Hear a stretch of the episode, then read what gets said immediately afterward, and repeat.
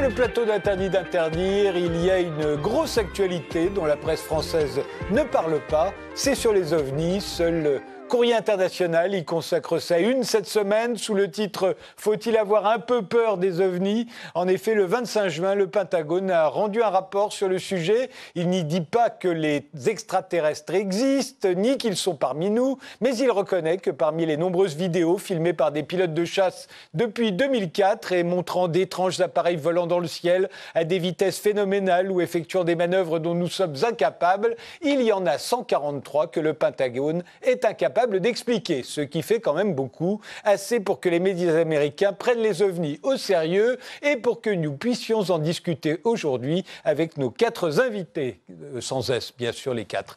Euh, le premier c'est Jacques Arnould, ingénieur agronome, historien des sciences et théologien catholique. Vous êtes chargé de mission pour les questions éthiques au CNES, le Centre national d'études spatiales. Vous avez lu euh, le rapport du Patagone, il fait neuf pages.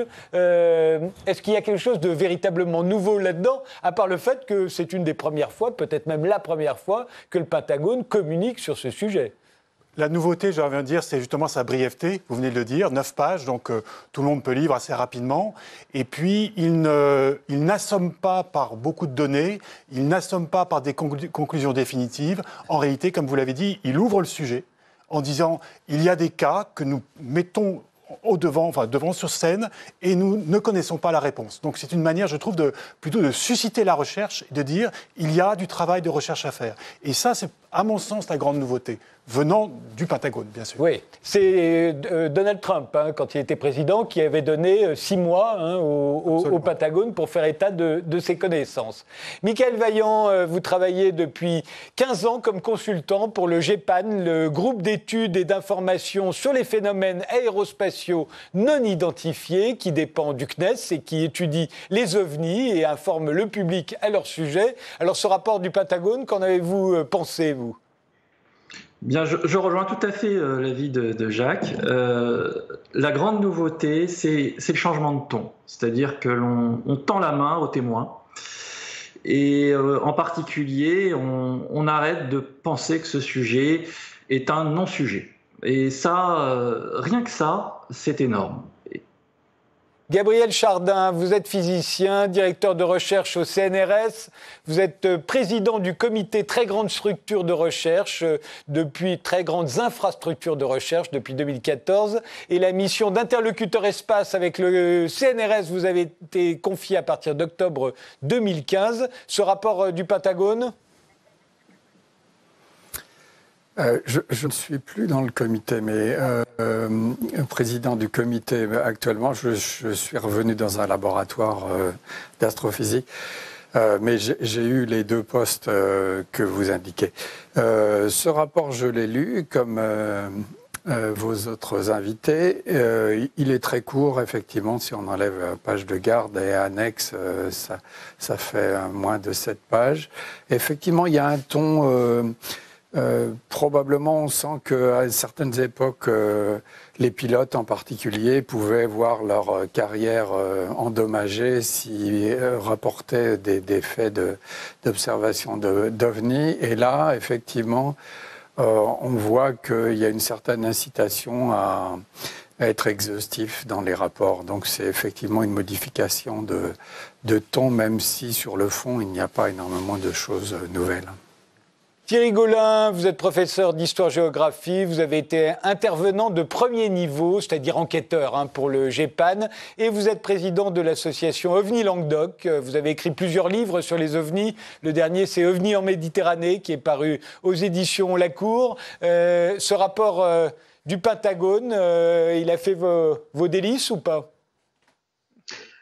Non, il n'a pas fait mes délices, mais euh, je rectifierai quelque chose. Euh, mon troisième livre est publié à l'œil du Sphinx, aux éditions de l'œil du Sphinx. Ah, pardon, j'ai vraiment pas de chance aujourd'hui.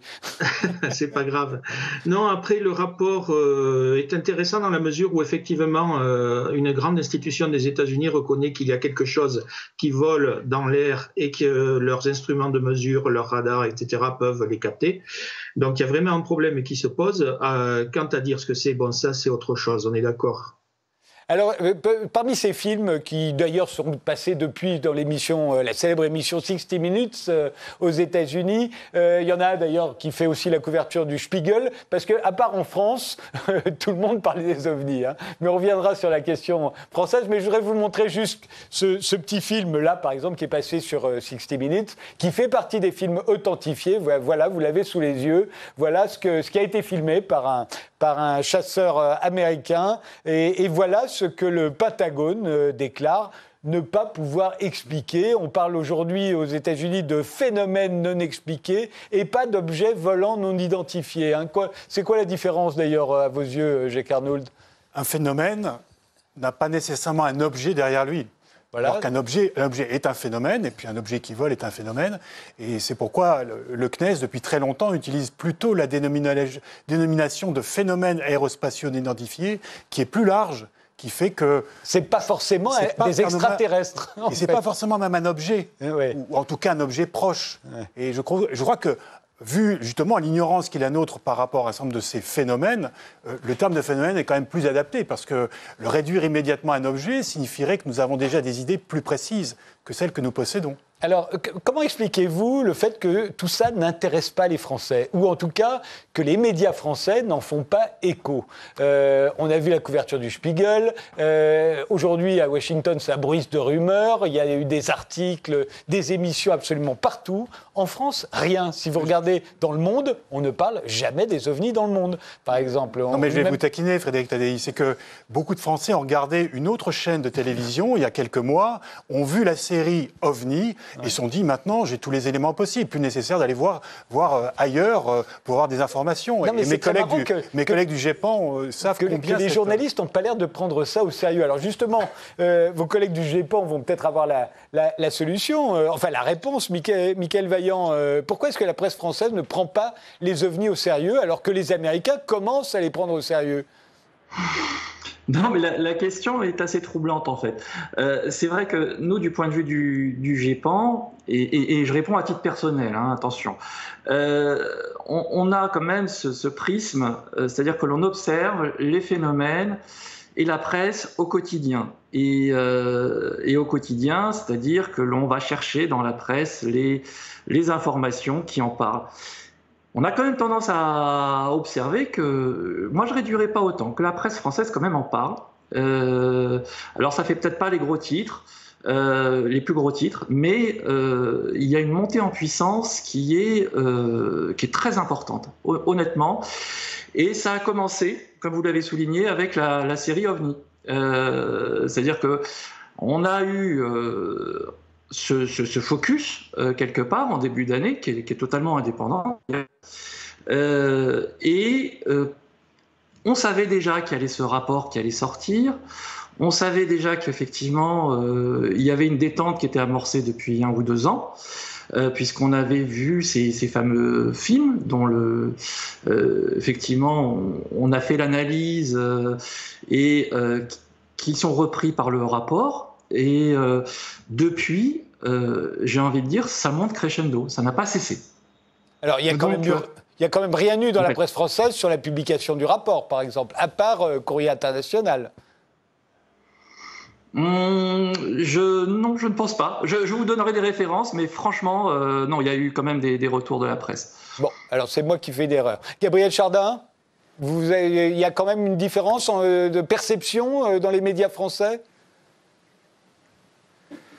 À vrai dire, je, ne sais pas exactement euh, quelle est la perception. Euh, je pense. On dit souvent que les scientifiques sont très réticents, par exemple, euh, vis-à-vis des phénomènes ovnis. Je pense que le, scientifique, il regarde et il essaye de voir ce qui est convaincant ou pas. Et de ce point de vue, il est presque étonnant qu'il n'y ait pas plus de phénomènes euh, euh, non expliqués sur la période euh, indiquée, qui est relativement récente, 2004 à 2020. Et dans les catégories qui sont utilisées dans le rapport, on voit qu'il y a en particulier ce qu'ils appellent clutter in space, c'est-à-dire donc l'occupation euh, de, l'espace par des différents objets, le fait qu'il y ait de plus en plus, par exemple, de trafic aérien, mais aussi des ballons, des drones, etc. Et donc, il paraît assez inévitable qu'il y ait un certain nombre d'observations qui soient euh, difficiles à interpréter. Thierry Golin oui, je serais peut-être moins gentil que, que, les autres invités. Je dirais que la, le fait que la presse ne parle pas beaucoup, pas en bien de l'ufologie, tient à la fois du traitement de l'information que, que certains médias en ont fait par le passé, qui n'était pas du tout sérieux, et cela tient aussi à l'attitude d'une bonne partie du petit monde ufologique qui euh, prête à sourire, bien évidemment, du fait de ses agissements et déclarations à tort et à travers. Après, je nuancerai ça aussi parce qu'il y a des la presse écrite notamment qui fait de temps en temps des bons dossiers. Là, il y en a un qui est sorti cette année d'une de vos collègues, euh, Sophie Boudboul, euh, où d'ailleurs euh, Jacques Arnould a participé. Hein. la presse écrite est peut-être plus ouverte que les médias audiovisuels à ce sujet et font généralement des bons dossiers.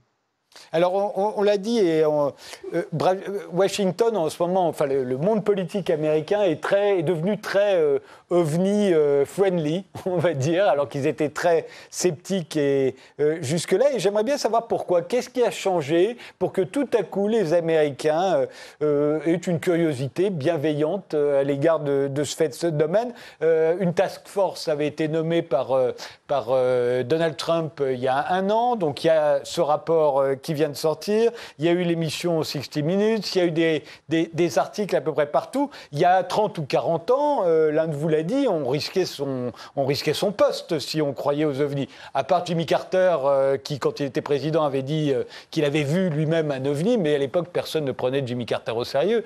mais sinon, c'était c'était très mauvais pour une carrière. Comment ça s'est renversé? Il semble que vous me posez la question. Je ne suis pas un spécialiste de la, de la pensée américaine, parce qu'il y a vraiment une question de culture américaine. Euh, il y a 50 ans, il y a eu des rapports extrêmement. Alors là, c'est justement des rapports très lourds, c'était pas neuf pages, énormément de données. Tout ça pour dire aux gens, circuler, il n'y a rien à voir. Pourquoi? Parce que il y a derrière ces questions-là, et c'est présent dans le dernier rapport, les questions de défense nationale pas seulement, c'est-à-dire bien préciser, pas seulement la défense de l'espace aérien, mais une question de défense nationale. Et dès lors qu'on touche à la question de la défense nationale, vous voyez bien apparaître immédiatement énormément de, secrets, de précautions. Et donc le choix, il y a 50 ans, c'est de dire, comme ça dépend de la défense nationale, Vraiment, c'est circulé, il n'y a rien à voir, vous vous taisez. Donc c'était un, blackout en réalité. Et, et ce blackout, comme toujours, ça ne va pas changer du jour au lendemain. Il faut des années pour que les gens retrouvent une certaine, un certain intérêt, retrouve aussi une certaine liberté.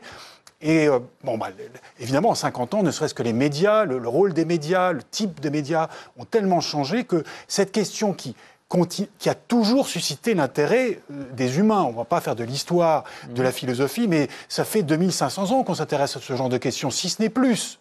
Donc c'est normal que là, ça, c'est présent, et en fonction euh, des conditions médiatiques, de la culture, eh bien, le, phénomène reprend un peu de vigueur, en tout cas de vigueur médiatique ou pas. Alors qu'en France, il y a, je pense, et, et Michael l'expliquait, il y a en réalité toujours un intérêt euh, de du fond public, oui. du public, et, ça, nous en, le, GEPAN a des indicateurs, je crois, qui, montrent, qui montrent bien cet intérêt constant et parfois même un peu exagéré, trouvons-nous, nous, gens de l'espace, parce qu'on préférait qu'ils s'intéressent à d'autres choses euh, qu'aux ovnis. Bon, mais c'est comme ça.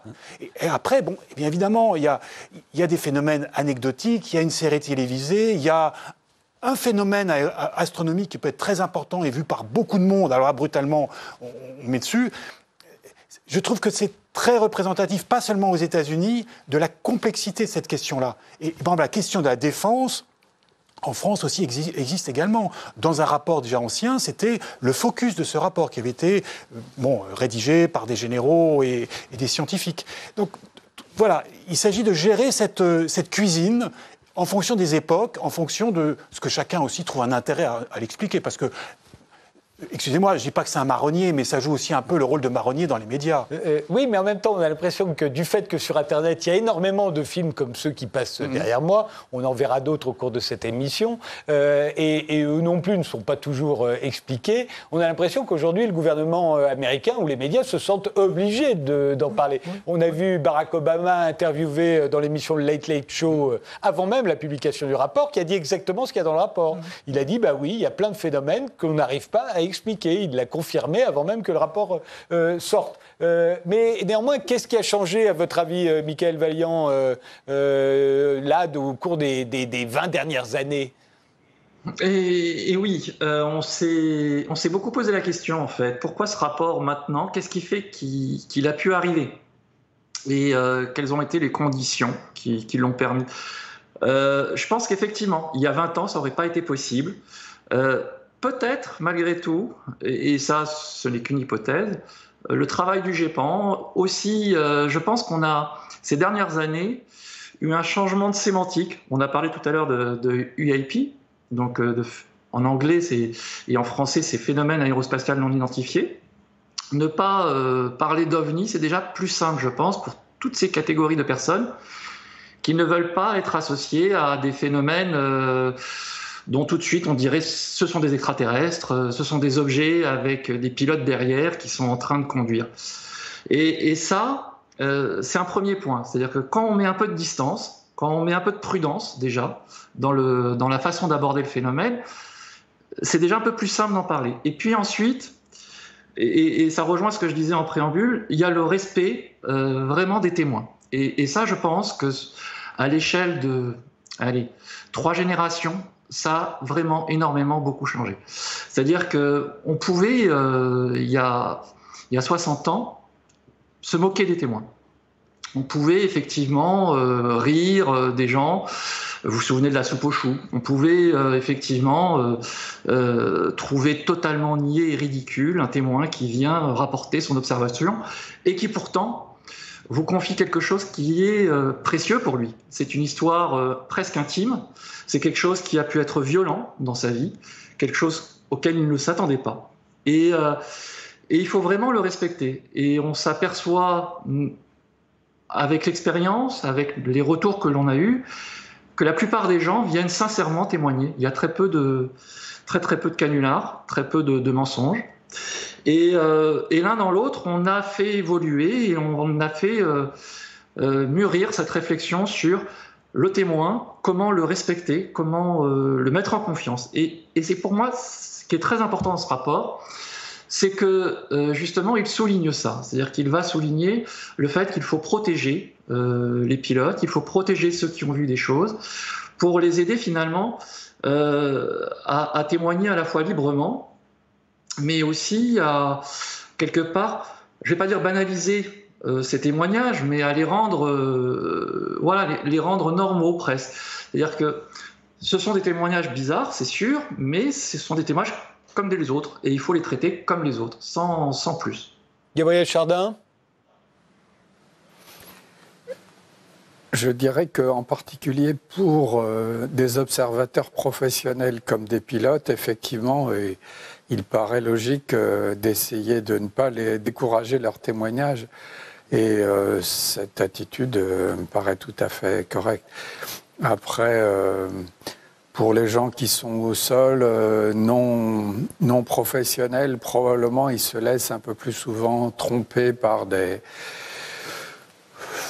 disons, des phénomènes qui peuvent être des ballons qui passent dans le ciel, ou eh ben, qu'on est un, petit peu moins fiable probablement dans, la majorité des cas. Euh, donc je crois qu'effectivement, ça a été dit, c'est une ouverture plus grande euh, qui montre que les gens sont un petit peu plus décontractés vis-à-vis du, phénomène. Et puis après, chacun essaye d'en tirer euh, la réalité, c'est-à-dire qu'est-ce qui se passe, à quoi sont dus ces phénomènes qui restent inexpliqués. Thierry Gaulin?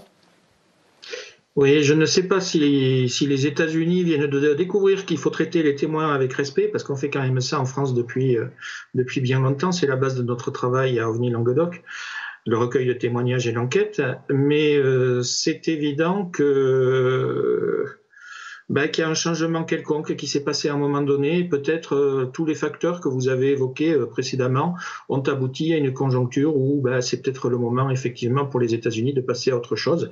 Ou alors, si je rajoute avec un petit peu de cynisme, c'est peut-être le moment bientôt de demander des fonds supplémentaires pour la défense aux États-Unis, puisqu'il y a des choses qu'ils n'arrivent pas à identifier Dans le ciel. Alors, vous je voulais justement y venir parce qu'on se souvient que la première époque euh, des ovnis, 1947, c'est le début de la guerre froide. Mhm. Euh, et il se trouve qu'aujourd'hui, où tout à coup on se remet à en parler euh, énormément, c'est peut-être le début d'une autre guerre froide avec la Chine ou avec la, Russie. Et on voit bien qu'il y, en a, qu'il y a un certain nombre d'articles aux États-Unis qui disent mais attendez, tous ces phénomènes non expliqués, en fait, c'est forcément nos ennemis qui ont acquis une supériorité technologique technologiques euh, considérables. Ce sont les Chinois, ce sont les Russes. Euh, et, il faut les rattraper, il faut mettre plus d'argent sur la défense. C'est à ça que vous faites allusion, euh, Thierry Gaulin. On le, lit dans la presse américaine, ça. Ah oui, ça j'en doute pas, mais j'ai un peu de mal à croire que la Chine, qui a 30 ou 40 ans de retard dans de nombreux domaines technologiques, ou la Russie, qui peut très bien avoir de l'avance dans un ou deux, mais beaucoup de retard dans d'autres, soit vraiment une, une, menace réelle pour la superpuissance que sont les États-Unis aujourd'hui. Mais il n'était pas non plus euh, du temps de l'URSS. Enfin, il l'était un peu, mais pas tant que le racontaient les faucons américains qui demandaient toujours plus d'argent euh, euh, à la défense. Il l'était du fait de leur nombre. C'est leur nombre qui faisait leur puissance. Leur technologie, depuis, depuis la course à la Lune et depuis les années 60, la technologie a, du retard. Pendant la guerre froide, effectivement, on comptait par exemple en 73 quelque chose comme 450 sous-marins chez les soviétiques et 150 aux États-Unis. C'est le nombre qui faisait la, terreur. Un mot là-dessus, euh, Jacques Arnoul non, je, suis parfaitement l'analyse qui vient d'être faite. Mais là aussi, on est sur un jeu, pas seulement de médias, mais un jeu politique. Ce qu'on a pu appeler, ce qu'on appelle encore aujourd'hui, le, le, fossé technologique est un argument très souvent utilisé aux États-Unis. Alors après, euh, quelle est la réalité du fossé? Ça, c'est tout le, c'est tout le jeu, mais qui est un jeu d'influence. Bon, nous, le constatons. Et, nous en sommes en même temps, bah, je ne dis pas les, victimes, mais nous avons les échos de ce genre de, rapports qui, vont effectivement dans, ce sens-là. Une fois encore, l'autre, qu'il soit chinois, qu'il soit soviétique ou qu'il soit analien, nous fait toujours un peu peur. Donc il s'agit de gérer pour chaque État la, gestion de l'autre. Alors voilà, pourquoi pas via, via des extraterrestres. Michael Vaillant? Alors, j'ai une analyse un peu plus euh, ambiguë, peut-être, mais euh, j'ai l'impression que, effectivement, c'est un jeu politique, bien sûr, euh, mais que c'est aussi une forme de rhétorique. C'est-à-dire que, quelque part, ce changement radical de, position, quand on voit le rapport Condon de l'époque, qui disait circuler, il n'y a rien à voir, il n'y a pas de danger pour, pour les États-Unis, euh, prendre euh, une position euh, inverse aujourd'hui, bon, c'est c'est louable, c'est intéressant. Ça permet, je pense surtout et essentiellement, d'attirer des fonds. c'est probablement le chemin le plus direct et le plus court pour trouver des moyens de financer quelque part de la recherche ou sur ce sujet. Ils auraient dit oui, on va faire des analyses, euh, je ne sais pas, sur euh, ces phénomènes qui sont totalement inexpliqués. Je pense que ça aurait été beaucoup plus difficile à expliquer aux contribuables américains. Là, on est dans une forme, à mon avis, de rhétorique, c'est-à-dire qu'on va chercher des moyens simples pour aller trouver du financement. Et c'est tout. Et euh, sans s'enfoncer, sans aller effectivement trouver des, euh, des, explications alambiquées parce qu'on ne sait pas. Donc euh, forcément, qu'est-ce qu'on peut trouver de rapide et d'efficace? Gabriel Chardin, et après on va faire une pause. Eh bien, disons, effectivement, je pense qu'il peut y avoir des, des arrière-pensées qui, sont purement budgétaires, ça c'est assez clair. Euh, mais on est en train de parler là plutôt d'expliquer des, observations, d'expliquer euh, l'accumulation d'objets dans, le ciel sans que ça soit a priori réellement un changement sur les ovnis. Euh, après, le, fait de savoir si ça peut venir de la Russie ou de la Chine, je pense que les États-Unis aujourd'hui ne sont pas extrêmement inquiets sur les objets qui passent au-dessus d'eux, euh, même si euh, peuvent vouloir regarder un peu plus précisément. Hein. Alors en revanche, quand on regarde un certain nombre de films sur Internet, alors je ne parle pas de ceux qui ont été euh, commentés par le, par le Patagone. Mais si vous regardez, par exemple, là tout de suite, un, film qu'on a pu voir à la télévision allemande, au journal télévisé, hein, parce que tout à coup, une caméra d'autoroute a enregistré, ben ça, regardez, c'est assez impressionnant ça.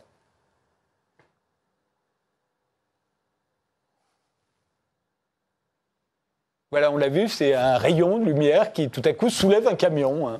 Euh, alors, ça, c'est passé à la télévision allemande, mais quand vous regardez ça, vous voyez quoi, vous? J'avoue que je ne vois pas grand-chose. j'ai toujours un problème avec ce genre de vidéos, y compris celle des Américains, pour... Ça demande vraiment, enfin, ce genre de choses, vraiment un regard d'expert, parce que, vous savez, nous avons parlé à juste titre tout à l'heure de ces pilotes qui sont effectivement des observateurs professionnels. Et j'ai eu, il y a déjà de nombreuses années, l'occasion de visiter un des centres d'entraînement des, pilotes de l'armée française. Et ce, centre a en particulier comme mission de sensibiliser les pilotes à tous les effets, les, faux amis et les effets d'optique auxquels ils vont être euh, confrontés durant leur vie de pilote.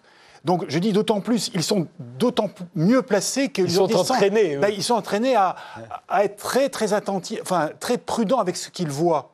Et vous en discutez avec des pilotes d'une enfin, civile, ils vous disent la même chose. Parce que ça fait aussi partie des blagues entre pilotes. Le jeune pilote, il dit Regarde, il y a quelque chose. Et, et la plupart du temps, euh, si la blague est bien préparée, eh bien, les, jeunes pilotes pas encore expérimentés. Donc c'est vrai que ce sont des observateurs professionnels et surtout expérimentés et, et sensibilisés. Alors moi qui ne suis Rien de tout ça, j'ai toujours, toujours, méfiance. Parce que je ne parle même pas de, bon, de ce qui peut être de bricolage derrière, parce que nous le savons bien au GEPAN, il y a déjà longtemps que nous travaillons sur les images que nous recevons ou les films, où de manière involontaire, mais même nos, nos, instruments peuvent être leurrés, eux aussi. Alors il faut quand même beaucoup de prudence. Enfin, celui-là, je vais passer parce qu'il est passé à la télévision allemande. Hein. Euh, on fait une pause, on se retrouve juste après.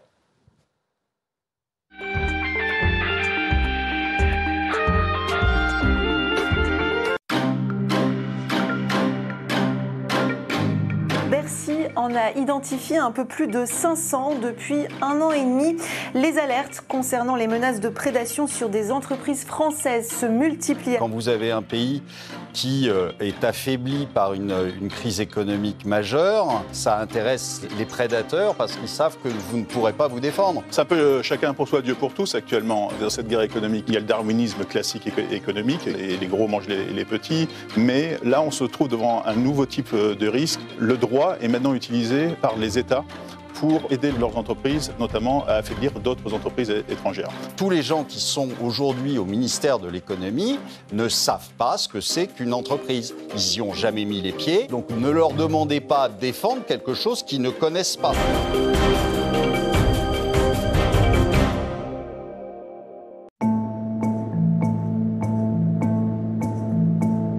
La Grande-Bretagne a donc eu cinq ans pour se préparer, cinq ans de psychodrame, cinq ans de négociations politiques. Euh, est-ce qu'elle était prête le 31 décembre pour redevenir une île? Réponse. À partir du moment où le, Royaume-Uni avait décidé de quitter l'Union européenne, il ne pouvait plus continuer de bénéficier de ces droits équivalents à si vous êtes dans l'Europe ou pas dans l'Europe. Mm. Vis-à-vis des 27 États autres, mm. c'est juste quelque chose d'inconcevable. L'Angleterre va, va, perdre gros là.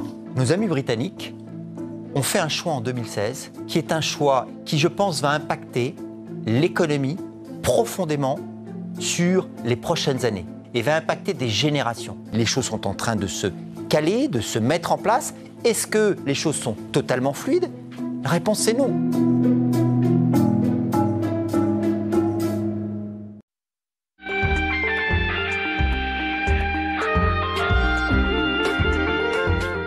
On reprend euh, ce débat avec Jacques Arnould, qui est chargé de mission euh, pour les questions éthiques au CNES, le Centre national d'études spatiales, avec Michael Vaillant, qui est consultant pour le GEPAN, le groupe d'études et d'informations sur les phénomènes aérospatiaux non identifiés, qui dépend donc euh, du CNES, avec Gabriel Chardin, qui est physicien, et avec Thierry Gaulin, qui, a été autrefois enquêteur pour le GEPAN et qui est toujours président de l'association OVNI Languedoc. Parmi les choses qui ont changé. Il y a peut-être euh, le fait qu'aujourd'hui, on sait que notre univers contient des milliards de galaxies. Alors, euh, à partir du moment où il y a des milliards de galaxies, peut-on encore euh, croire que l'on est les seuls dans l'univers, en tout cas les seuls dotés d'une intelligence, Gabriel Chardin Est-ce que la probabilité ne s'est pas inversée en faveur de l'existence d'extraterrestres?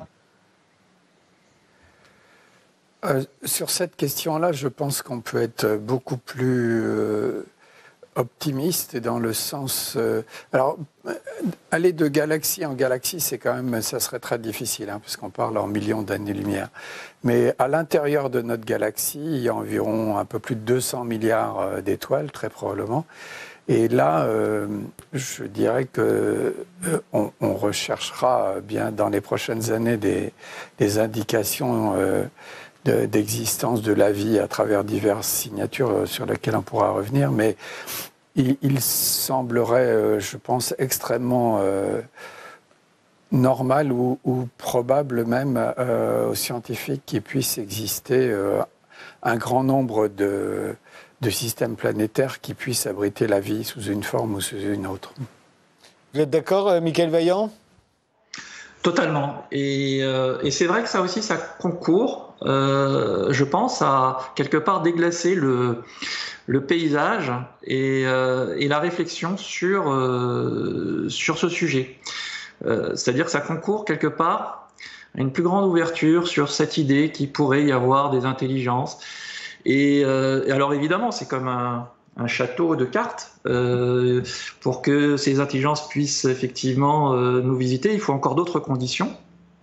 Mais mais du coup, euh, lorsque vous euh, consolidez cette base de réflexion, qui consiste à dire, ben, vous avez peut-être plus effectivement de possibilités euh, d'avoir des planètes où il y a de la vie, où vous avez peut-être aussi plus de possibilités aujourd'hui, puisque le champ de la réflexion scientifique continue à se, à se densifier dans ce domaine-là, sur peut-être le voyage, eh ben, vous commencez à amener des briques pour penser euh, que peut-être il y a des intelligences qui vont aller jusqu'à nous visiter. Thierry Gaulin?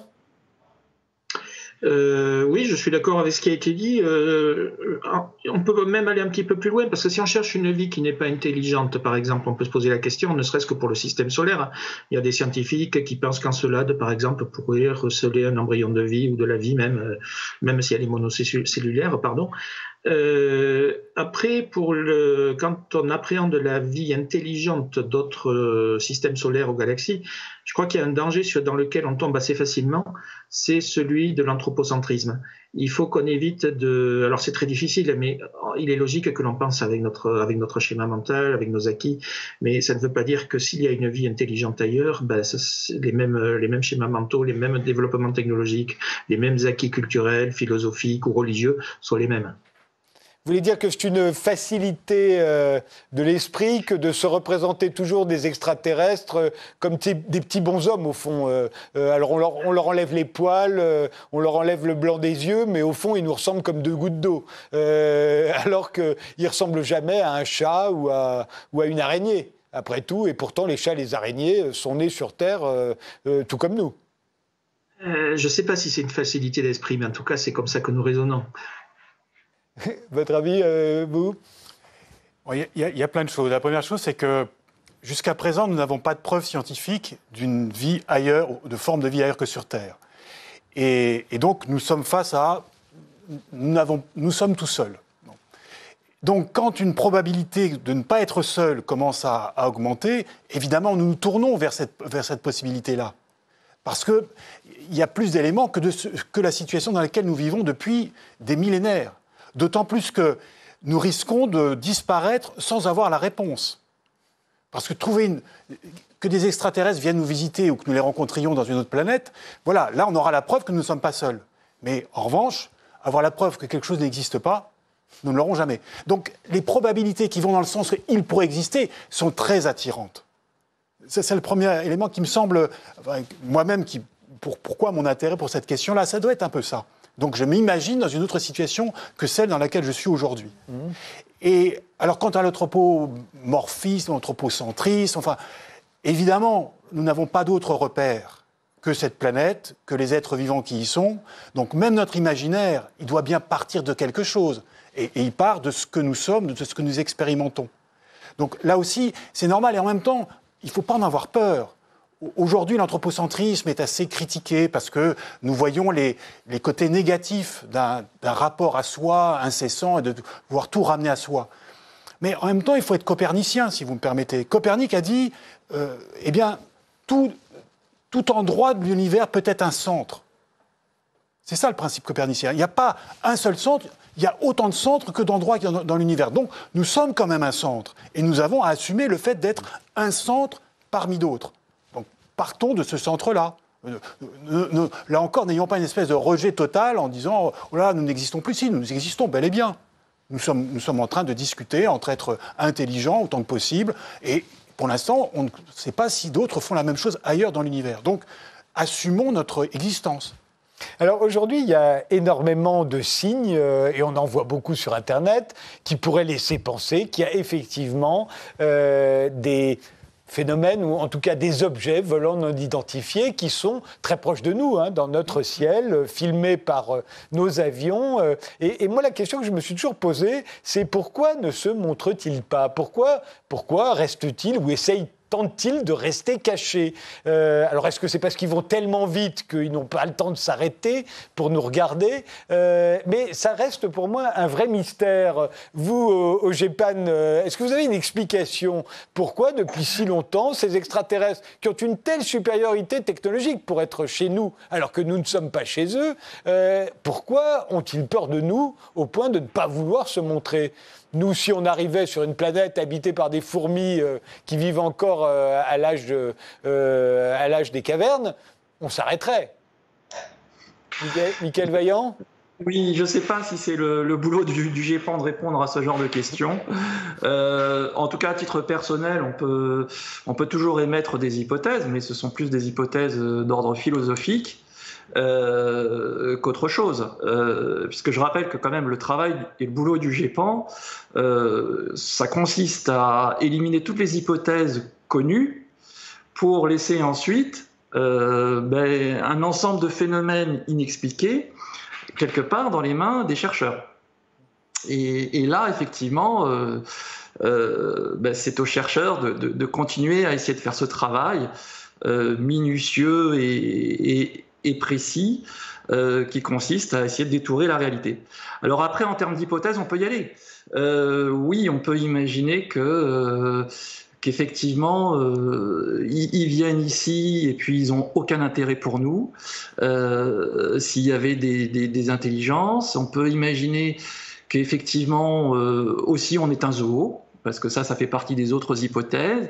C'est-à-dire qu'ils viennent, ils s'intéressent à nous, mais ils n'interviennent pas. Euh, on peut aussi imaginer euh, que, euh, et ça, ça reste quand même possible, qu'ils ne nous ont pas encore découvert et que peut-être qu'on n'est pas encore tombé sur, entre guillemets, leur chemin. Et ça me fait penser à Hawking qui disait qu'effectivement, surtout, il faudrait peut-être éviter d'envoyer des messages dans l'espace parce que peut-être demain, on, serait confronté à euh, des extraterrestres qui sont pas si sympas que ça finalement. Bon, euh, chacun voit, j'ai envie de dire un peu, euh, là on est presque dans le domaine des croyances, midi à sa porte, mais bon, je, pense qu'on est dans franchement aucune de ces hypothèses. On, sera probablement, si ça devait arriver, peut-être dans quelque chose de plus, plus ambigu, en tout cas plus euh, probablement euh, moins tranché. Voilà. Euh, et, et bon, ça, on pourrait en reparler. Il y, a- il y a pas mal de choses à dire là-dessus. Gaël Gaulin, il y a une explication au fait qu'ils ne veuillent pas établir un contact officiel? Ben, Je, je n'aurais pas euh, abordé la, la chose comme ça. Parce que, comme disait Michael, on se rapproche là de la croyance dans la mesure où on ne peut pas emporter une preuve de l'existence d'extraterrestres, qu'ils nous visitent ou pas d'ailleurs. hein.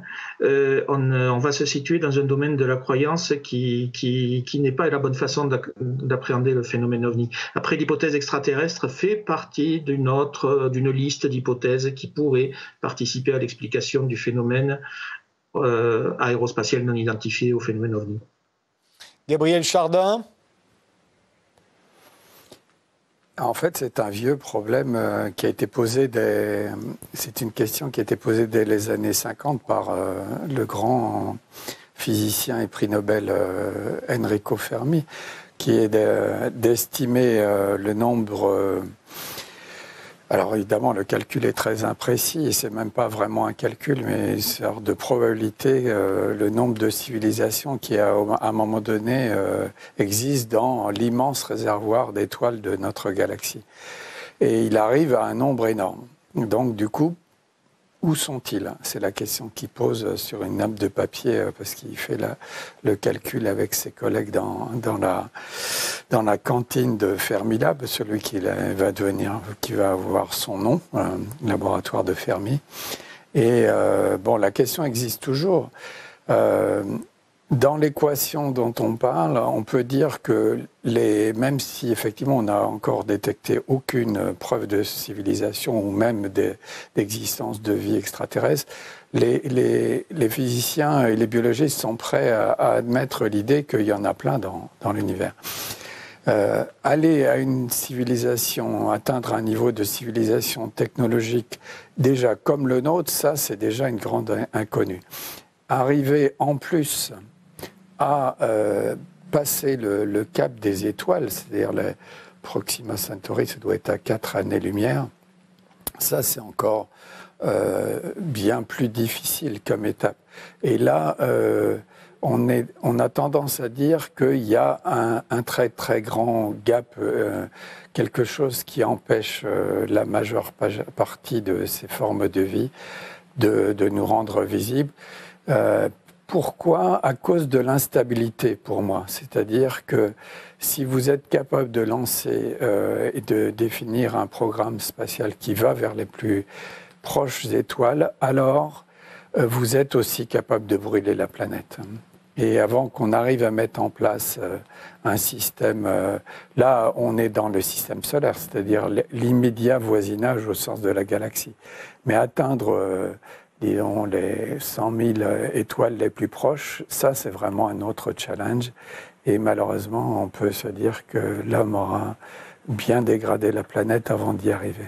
Mais euh, vous avez parlé d'Alpha du Centaure. Euh, euh, pour venir d'Alpha du Centaure, il faut combien de temps?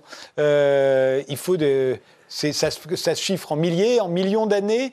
Est-ce que c'est possible que des êtres, quels qu'ils soient, euh, puissent accomplir un tel voyage. Parce qu'encore une fois, c'est de cela qu'on parle. Quand on, montre tous ces petits films, euh, on a l'impression qu'il y a devant nous la possibilité d'un vaisseau qui serait venu de très très loin. Est-ce que c'est possible selon les lois de la physique?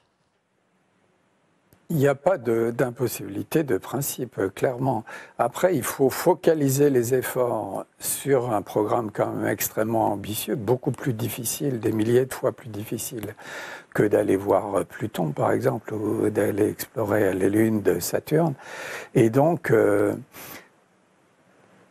d'autant plus difficile sur le, côté instabilité, focalisation des ressources pour arriver à quelque chose de si ambitieux est beaucoup plus simple d'envoyer effectivement des faisceaux lumineux ou des, des faisceaux radio pour euh, euh, envoyer des messages et voir si ça revient.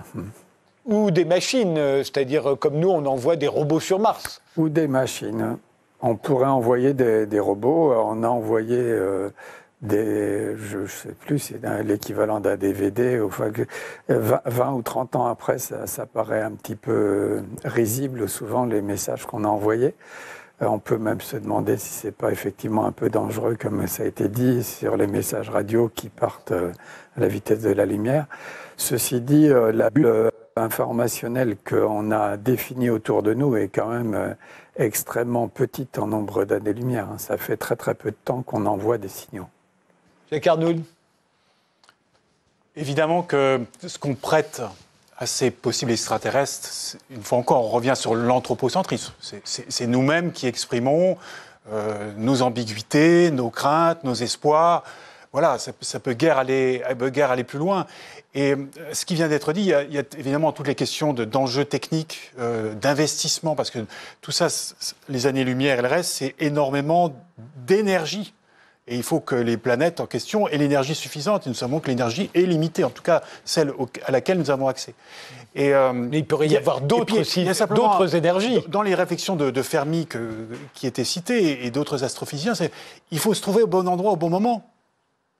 Euh, s'ils veulent arriver sur votre plateau euh, à la bonne heure, euh, des, voyages qui peuvent durer des, des années des années-lumière, il ne faut pas se tromper de créneau.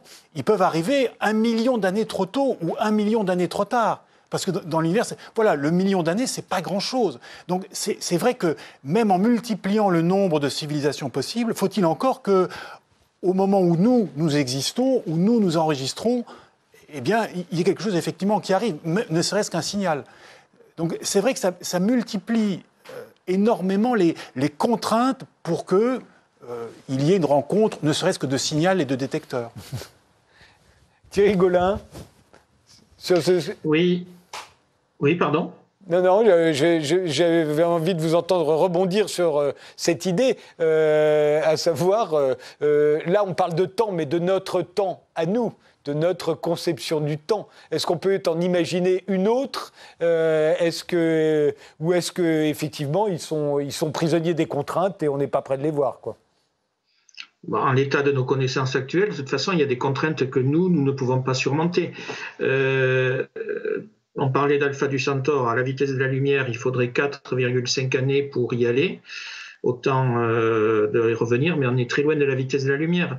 Après, on a parlé de, de l'énergie dont on aurait besoin. Alors là, il y a le nom qui m'échappe, mais il y a un scientifique d'origine russe, je crois, qui a établi une classification de l'accès à l'énergie pour une espèce, par exemple l'espèce humaine, qui pourrait, on est, on est très proche en, fait d'arriver au premier rang, au premier niveau de, cette, euh, de cet accès à l'énergie, c'est-à-dire l'énergie de toute la planète. Après, il est allé plus loin, hein, je pense que M. Monsieur Chardin euh, peut développer ça mieux que moi, puisque lui, c'est plus son domaine, il va peut-être continuer. Gabriel Chardin?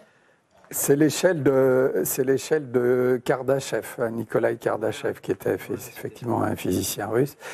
Et donc, il définit trois, trois échelles. Euh, celle de contrôler, euh, en gros, l'énergie de sa planète, on va dire ça comme ça. Ensuite, l'énergie de son étoile, donc qui est des millions, voire des milliards de fois plus, plus grande. Et puis après, l'énergie de toute la galaxie l'échelle 3. Après, on pourrait même imaginer, euh, s'il y en a une qui arrive à coloniser la galaxie, euh, qu'en en fait, elle, elle essaime euh, ailleurs, mais ça, c'est quand même vraiment beaucoup plus difficile, hein. les galaxies étant très isolées dans l'espace, les unes des autres. Et Thierry Gaulin, vous avez fondé il y a longtemps maintenant une, une association OVNI Languedoc, et j'arrive pas à savoir si, si, si vous y croyez, vous, à leur présence chez nous ou pas. Non, alors euh, vous avez compris que, chez nous, la croyance ne fait pas partie du phénomène euh, aérospatial non identifié. Par contre, je vous dirais à titre personnel, si les extraterrestres débarquaient demain dans le jardin, je serais content. Ça, il n'y a, pas, a pas photo. Mais euh, on ne raisonne pas en termes de croyance, hein. on, va, on va plutôt raisonner en termes de faits, en termes journalistiques, scientifiques éventuellement, puisqu'on a quelques scientifiques dans l'association aussi. donc notre démarche, c'est celle-là. Mais quand vous dites vous seriez content, euh, j'imagine la satisfaction, on serait tous contents d'avoir la réponse. Je crois, oui. Euh, mais en même temps, il faudrait s'inquiéter, non? Parce qu'ici, ils sont dans votre jardin, ils ont une supériorité technologique sur nous qui est telle que, a priori, euh, ça risque de mal se passer. Pour nous, j'entends. Alors, ça peut effectivement mal se passer. À l'échelle euh, des sociétés humaines, on a constaté effectivement que quand une société possédant une technologie euh, supérieure rencontre une société qui a une technologie en retard, euh, généralement, ça se passe plutôt mal pour la seconde.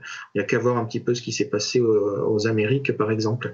Mais peut-être qu'on peut aussi envisager une situation où la civilisation qui arriverait avec une technologie supérieure soit à même de faire en sorte que tout se passe bien. Alors quand je disais que je, serais content qu'il soit dans le jardin, bien évidemment, si c'est euh, la bestiole d'Alien, là je serais moins content.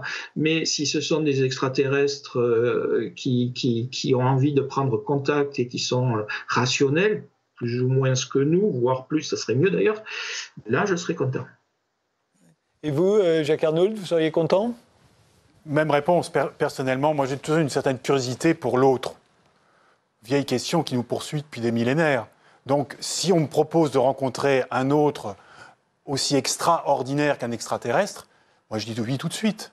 Euh, un, de vos non, un, réalisateur me l'avait proposé il y a quelques années, une fiction avec euh, rentrer, avoir trois heures de conversation avec un visiteur extraterrestre. Tout ça était évidemment sur le mode de la fiction, mais l'exercice est toujours intéressant.